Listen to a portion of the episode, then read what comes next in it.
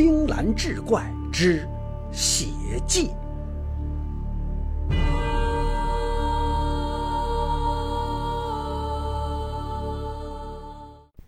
话说，阴暗的冷风吹动着整个京城，空荡荡的街道犹如死寂一般。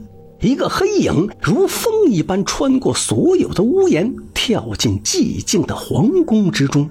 张虎慢慢的拿下面罩，警觉的向四周查探，发现偌大的皇宫没有一个士兵巡逻，安静的出奇，甚至可以听见自己的心跳声。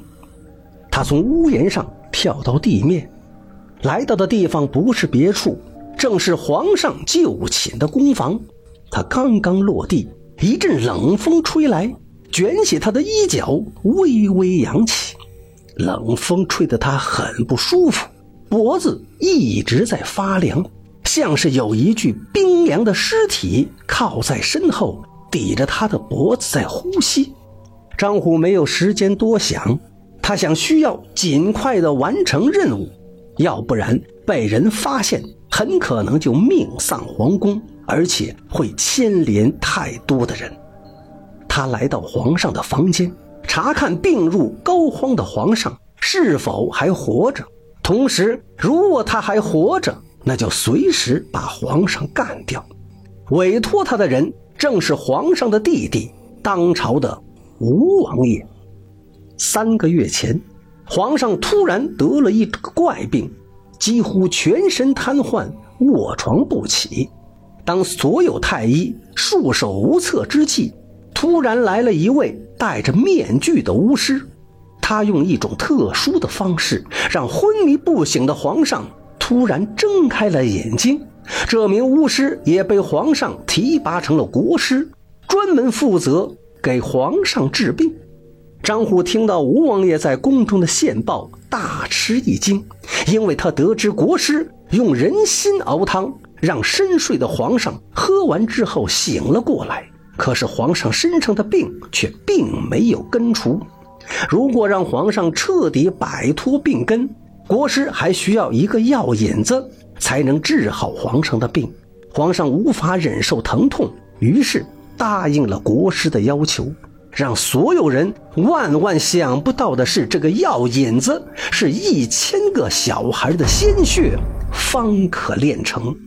皇上听到这，一开始犹豫了，可是身体上的疼痛最终让他不得不去做这件事，因为他太想活下去了。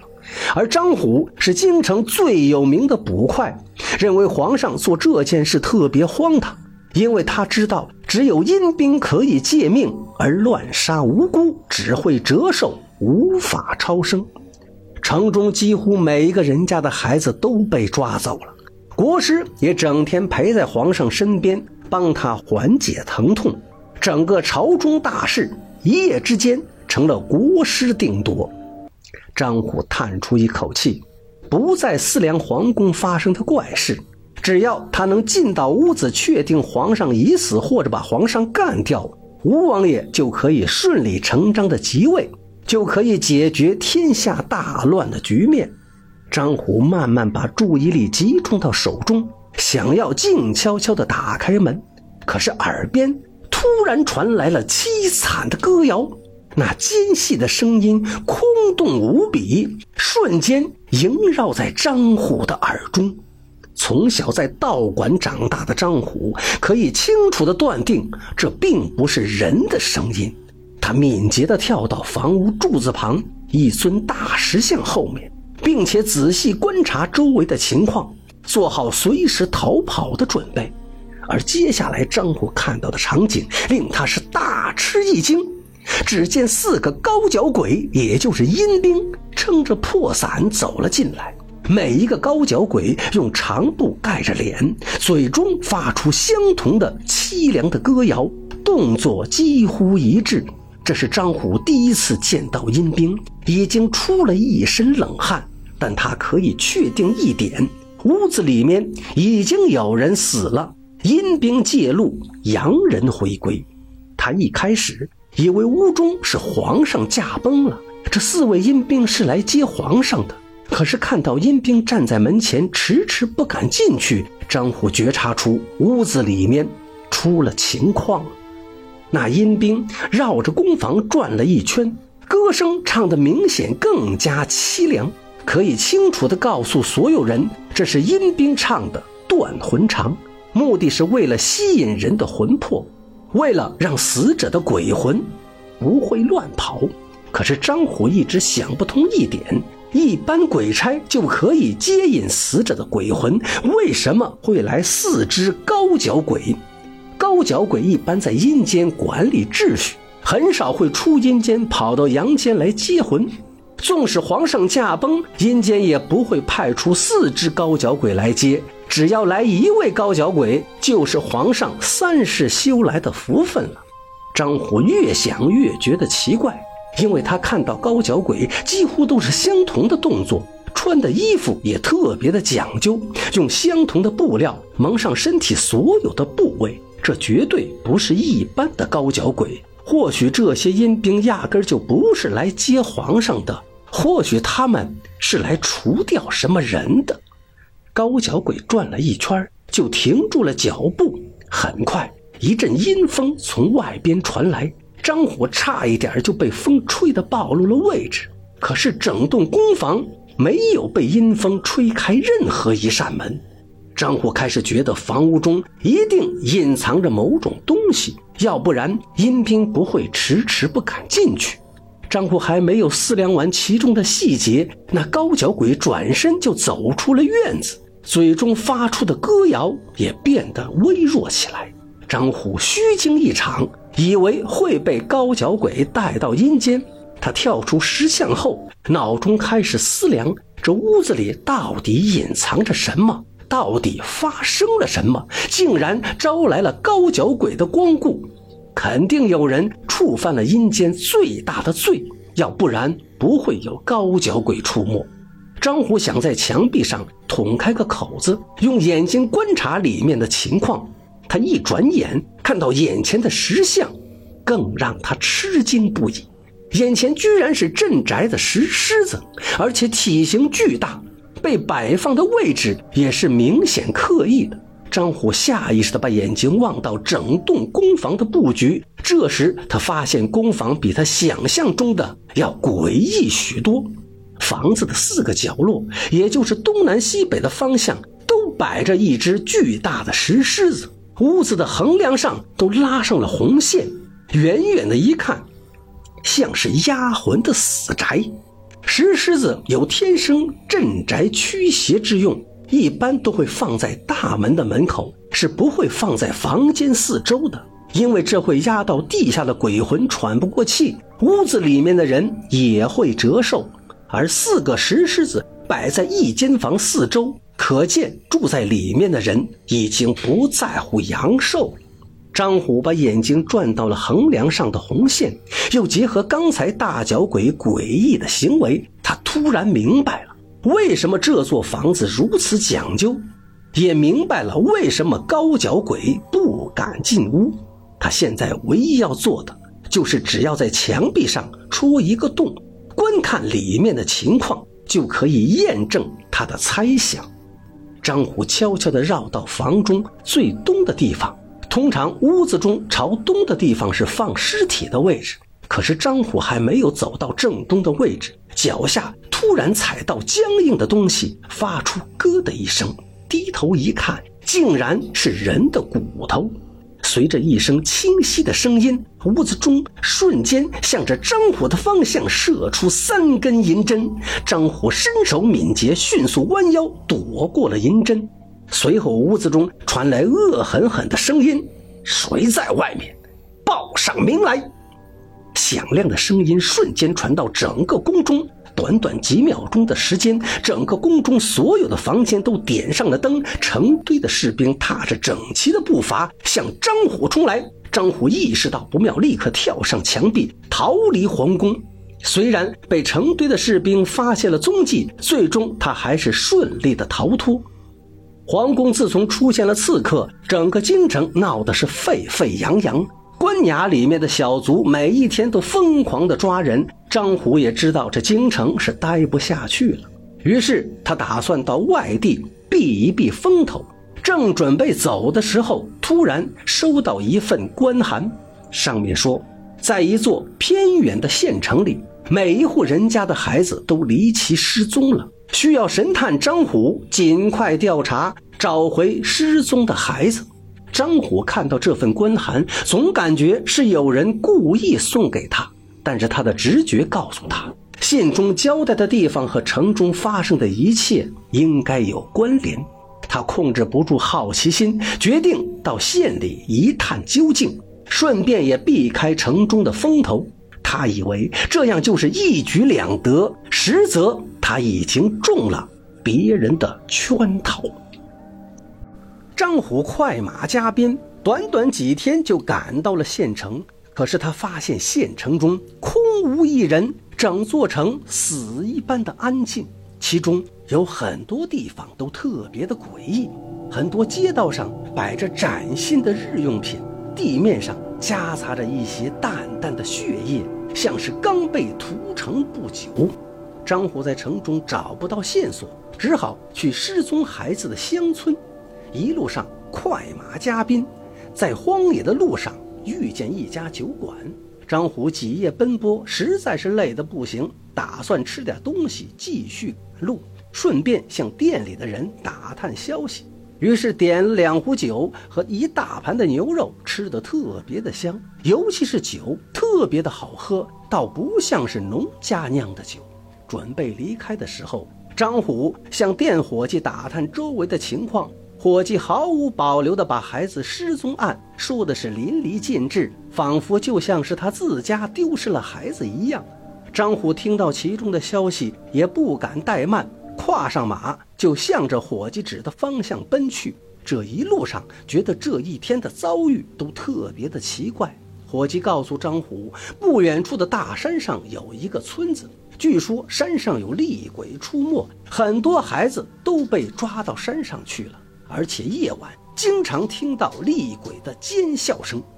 张虎赶到村子，发现村子里面乱糟糟的，很多房屋已经长满了蜘蛛网，看起来荒废了也有一段时日了，根本不像孩子失踪的现场。张虎越来越觉得蹊跷，总觉得这一切似乎有人故意引着他往这边来。突然，他身后传来一阵剧烈的脚步声。他转头一看，一位村民向着山上疯狂地跑去。张虎立刻向他追过去。经过长时间的追捕，张虎觉得体力有一些跟不上，浑身有一种用不上力的感觉。但最终还是在山间的树林里追上了这位疯狂逃跑的村民。张虎收起了踩在村民身上的脚。帮村民翻开身体之后，赫然发现脚底下的人根本不是活人，而是一具已经发臭的尸体。张虎警觉地捂住鼻子，尸体上的恶臭味夹杂着一股浓烈的药味。村民死前肯定是泡在药罐之中，要不然不会产生如此刺激的药味。张虎感觉中了圈套。但是他并没有回头下山，而是继续向山里面走。他看到前面树林中隐藏着很多人影，他想进去一探究竟。随着不断的向前，他发现大片的区域挂满了小孩子的衣服，而且都是用特别细的红线系在一起。张虎看到这一幕，认为是有人故意这么做的。当走近，闻到衣服上散发的气味，才知道其中的原因。每一件衣服上散发出一股恶臭。张虎根据多年的经验得出，小孩衣服上泼的是乌鸦血。看来有人利用这些衣服捉鬼。张虎觉得这其中越来越古怪，他需要走进去才能找到更多的线索。随着不断深入，他发现周围挂的衣服不仅仅是抓鬼那么简单了。他在地面上看到大量的血迹，很多血迹。都是人血与乌鸦血的混合，通常这种血适合给干枯的尸体喝，通常是快要变成僵尸的那种尸体。张虎觉得其中越发的古怪，也越发的复杂，想破脑袋也没有想明白，山中发生的事情到底和宫中的事情有什么关联。张虎拔出了腰刀，因为他感觉到有很多眼睛盯着他，他似乎产生一种错觉，像是真相已经离他越来越近。张虎谨慎地往前走着，来到了看似迷阵的中心。这时发现中心地带有一棵大树，所有衣服上的红线都是从这棵树串起来的。他抬起头，看到树上的场景，那粗壮的树上已经枯萎，但是树干看起来很是坚硬，每一条红线都插在树干里面，穿着一位成年人的尸体。大树上面至少挂了几百具尸体，像是整个县城的人。都挂在了树上。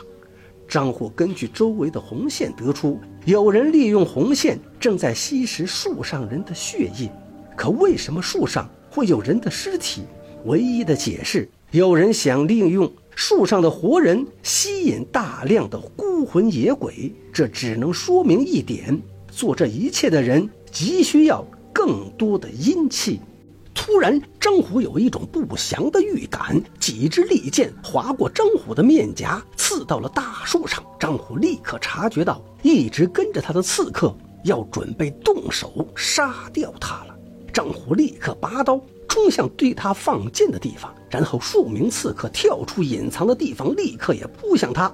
刀光闪眼，速度之快，鲜血流淌，那瞬间鲜血就染红了周围的衣服。很多刺客的首级被张虎一把快刀砍断，是人手分离。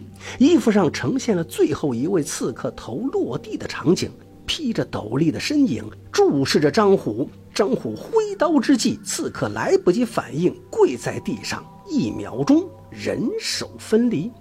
没有真正完美的胜利，张虎也被刺客砍了两刀，在背后留下长长的口子。不断渗出鲜血，张虎查看所有的刺客，发现他们都是皇上身边隐藏的卫士。他冷冷笑道，像是知道了其中隐藏的真情。张虎没有选择下山，而是继续向山上进发。他感觉离真相越来越近了。张虎用泥涂在山口上缓解疼痛，因为山顶将是一场恶战，他没有抱着活着回去的想法。只想知道这一切发生的缘由，手刃这背后的元凶。张虎一路上跟着红线，咬着牙爬到了山顶。这时他发现，山顶就是一座祭祀的现场。山顶正中间放着一座巨大的铜鼎，里面装满了各种的尘土。张虎拿出一点放在鼻子上一闻，立刻判断出这是骨灰。从里面散发的阴气可以看出。这些都是用死了很久的尸体火烧而成。突然，里面骨灰下陷，冒出了大量的黑色爬虫。张虎判断出这是几乎灭绝的蛊虫，他不敢相信在中原土地上会有这些苗族的蛊术，而且还是一种特别邪恶、让人生不如死的蛊虫。张虎突然间似乎明白了其中的原因，他拖着脚步继续往前走。此时，太阳已经渐渐下山，空中的光线亮度也在变低。张虎来到了祭祀的源头，那是一位红衣少女。少女的头已经被砍了下来，身体被悬在空中，用各种红线穿插着，而头被各种针钉在木头上，脸上的穴位都穿插着红线。少女穿着一身红袍，不断散发着阴气。终于可以断定为山间为什么会有人抓孤魂野鬼了？原来都是为了这具少女积攒阴气。张虎也突然明白，为什么让一具尸体吸收阴气？女人的至阴身体本就是养鬼的容器，而需要如此多的阴气，操控者只有一个原因。张虎觉得自己知道了所有的真相。正准备走的时候，眼睛扫到了女子胸部的项坠看到项坠刻着“杨雪”二字，他明白了幕后操作者是谁。他突然感觉到胸口一阵剧痛，犹如刀尖划过一般。他用手中的刀在红线上划下了一个口子，然后冷笑着对刀摇了摇头，就扔到了地面上。原本想用刀手刃操控者的他，放弃了挣扎。张虎随着落日的步伐，一步一晃地向着眼前的大门走去。他推开最后一扇门，那一刻。太阳落到了地平线下，也到了最后谢幕的时候了。空荡荡的房间中，国师抚摸着皇上的脸颊，不断发出音效，而皇上躺在床上，不断抖动身体，脸上满是挣扎的表情。很快，身体不再抽动。成片的黑色爬虫从皇上的嘴里不断的涌出，身体瞬间是千疮百孔，每一个毛孔中都不断渗出黑色的小虫子。张虎向着国师的方向不断走去，声音特别的响亮。自从皇上让你当权，民不聊生，朝中混乱，难道只是因为心中的仇恨吗？而现在皇上死了，你心中的恨。化解了吗？国师从一开始遮住脸庞，没有人知道国师的样貌。凡是对国师有一丁点了解的人，都已经成了刀下之鬼。你看他全身，被我最爱的蛊虫侵蚀的，应该是生不如死。我活活折磨了他三个月，你说这算是他的报应吗？他乃当朝皇上。你经历的一切并不是他做的，你只是把仇恨宣泄到了无辜的人身上。是他的父亲，也是他们一家的错。我要整个世间都憎恨吴家。张虎停住了脚步，抬头望向房中的横梁，发现所有的红线交织在一个点。杨宁，你现在知道错了吗？错，何来的错？你已经即将成为冤魂，成为我当王的牺牲品。知道所有一切的真相，又能怎样？张虎也冷冷地笑了，吐出了这一切的缘故。原来杨宁的父亲杨孙是当朝宰相，因被人陷为叛国罪，满门抄斩。只有杨孙的儿子杨宁带着妹妹杨雪逃了出来。杨宁一心想复仇，于是跟着巫师刻苦学习邪术，为了精益求精，于是背叛灵魂。按理说早该要被阴兵带到阴间，可是杨宁大仇未报，心不甘，他亲手割掉了妹妹的头，利用与妹妹的孪生关系，一直用阴兵借命。后来终于进入皇宫，然后对皇上下蛊，利用蛊虫一直操控着皇上，让他生不如死。张虎在皇宫的那晚，碰巧是杨宁的最后一次借命。阴兵想尽快解决杨宁这个恶人，于是每晚都会有四只高脚鬼在皇宫走动，所以导致没有士兵敢出来巡逻。杨宁也怕被高脚鬼随时取走性命，于是利用石狮子放在宅院四角方向，不仅镇住杨雪身上的冤魂，还让大脚鬼迟迟不敢进来。高脚鬼怕的不是狮子，而是屋中被红线串在空中的杨雪的尸体，因为那就是装鬼的容器。杨宁最后察觉到了外面有人发现了他，于是连夜启程，赶到了最初布法的地方，也就是张虎所在的山上。杨宁打算搜集大量的鬼魂，来一次借尸还魂，进入皇上的身体，充当皇上。这一切都是杨宁的密谋，杨雪只是他完成密谋的工具。杨宁摘下了面具，张虎看到了杨宁恶魔般的面容，这一面是正常的脸颊，另一面是腐烂发霉的脸颊。张虎看完这一切，突然吐出一口鲜血，瞬间跪在地面上，对着杨宁冷笑道：“酒中有毒，我。”先走了。杨宁想在张虎毒死之前掐死他，他发黑的双手刚好掐住张虎的脖子时，突然所有的黑色爬虫都钻回到了尸体中，像是在逃避什么更加恐怖的东西。张虎仍然挂着阴森的笑容。杨宁突然察觉到了张虎做的手脚。杨雪被分割的头突然飘进了房中，他对着杨宁发出一丝冷笑，像是仇恨可以得到释放。原来张虎在红线上划的口子，让杨雪的尸体与鬼魂摆脱了禁锢，又借助刚刚升起的月光和身体上大量的阴气，借尸还魂，成了一具极阴之鬼。原来张虎刚才一直都在为杨雪的复活争取时间，所以他开口说了所有事情的真相，只为了转移杨宁的注意力。张虎看到这一幕，脸上仍然是阴森的笑容。因为真正的主谋已经得到想要的东西，张虎只是操控者的一枚棋子。皇上死后，吴王爷顺理成章地当上了皇帝，所有的事情真相只有他一个人知道。吴王爷因为得不到宰相的支持，于是心怀恶念，找人陷害了杨宰相，顺便还买通异国，把杨孙活脱脱的嫁祸成为叛国之罪。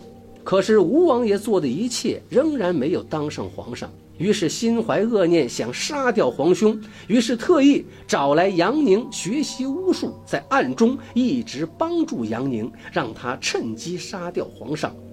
杨宁可以入宫，全是吴王爷打通的关系；杨宁可以因鬼借命，也是吴王爷暗中操纵。然后看到皇上命不久矣，于是就准备除掉杨宁。他找来了京城中的神捕张虎，利用他做了一枚棋子，打算通过张虎解决掉杨宁，但是也不能让张虎活着。王爷找人转告杨宁，宫中出现的刺客正是张虎。张虎收到的官函也是王爷托人送的。两人遇见只是王爷的一场安排，故意制造的一场杀戮。于是王爷暗中帮助杨宁屠杀了整座县城，又在路上开的酒店，在酒中下药，这样所有的人都不可能活着回来。王爷认为他做的这一切近乎完美，可是他只考虑到了解决这些活着的人，但是有一个死人仍然存在世界上，那就是红衣少女杨雪。